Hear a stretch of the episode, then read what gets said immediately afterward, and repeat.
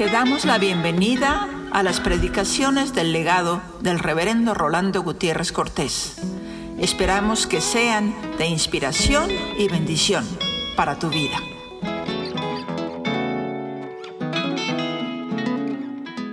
Por la vida te damos gracias.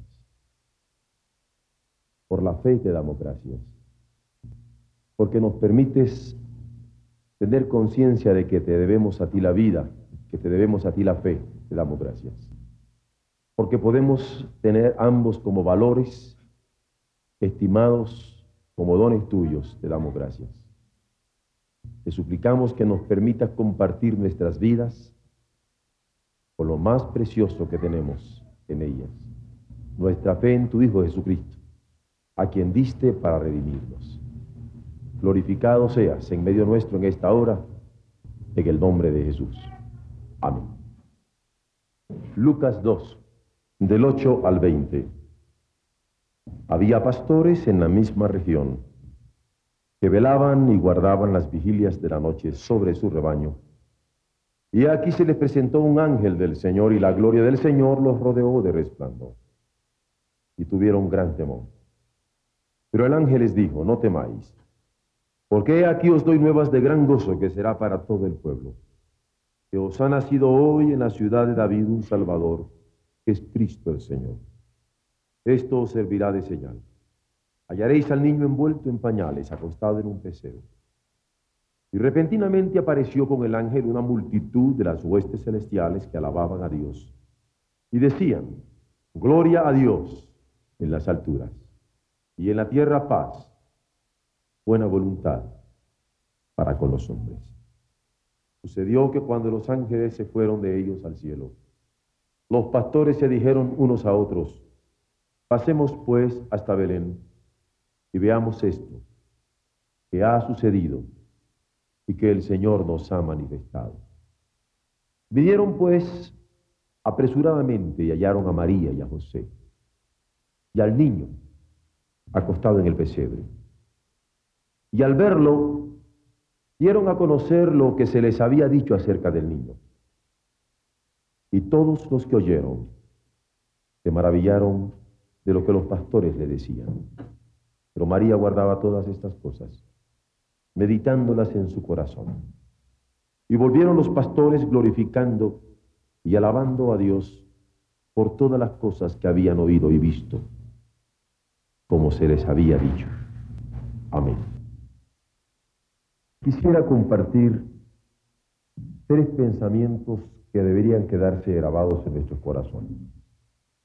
El primero es que los pastores calificaron el nacimiento de Jesús como algo que había sucedido, como algo que había pasado, como algo que había acontecido. Se trata de un hecho histórico desde el cual ellos van a moverse, sintiendo que el mensaje de los ángeles estaba siendo corroborado por aquel evento. Y lo que nosotros estamos celebrando es algo que ha sucedido, es algo que ha pasado, un hecho histórico que se dio en nuestra tierra. Jesús nació y lo estamos celebrando.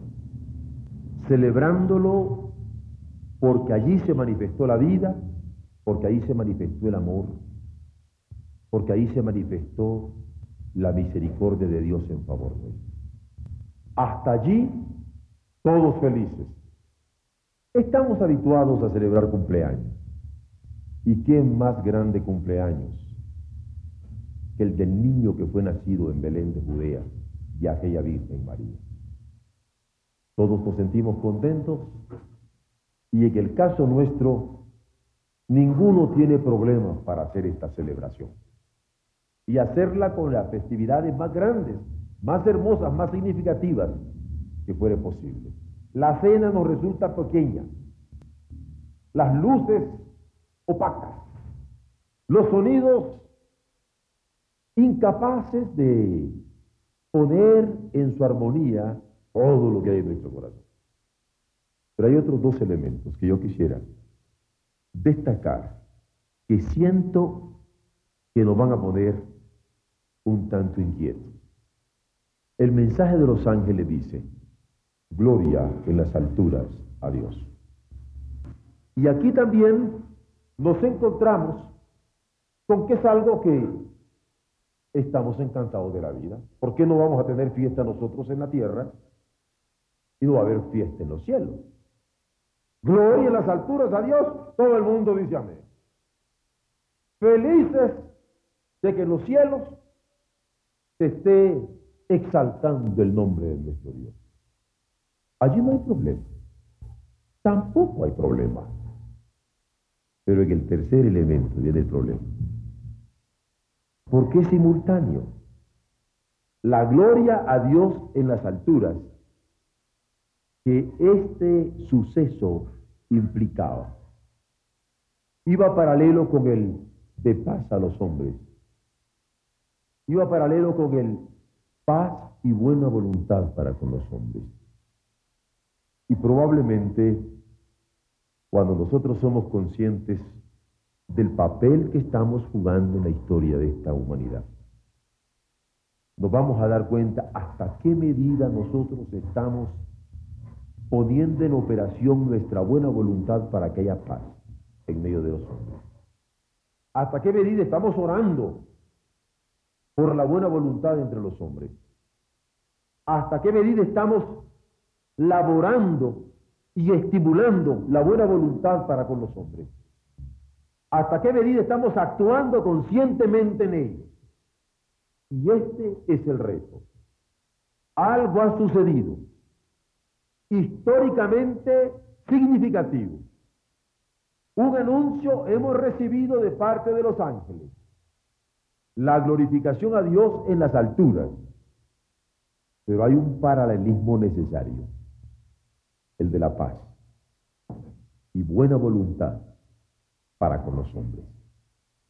¿Hay paz en nosotros para con los hombres? ¿Hay buena voluntad en nosotros para con los hombres? ¿Está operando Dios en nuestras vidas esta paz y esta buena voluntad?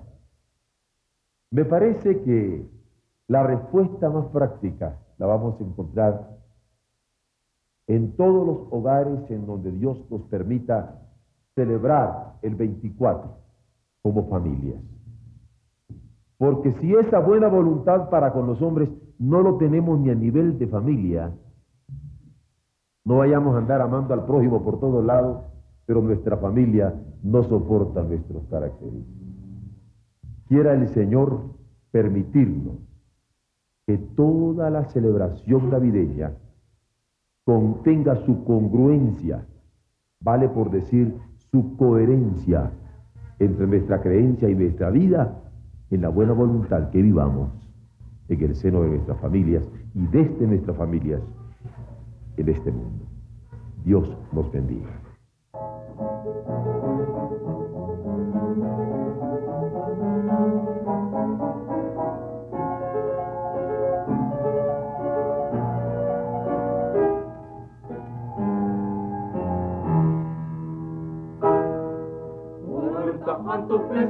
Os hará señal. Por tanto el Señor os hará señal. He aquí que la Virgen concebirá y dará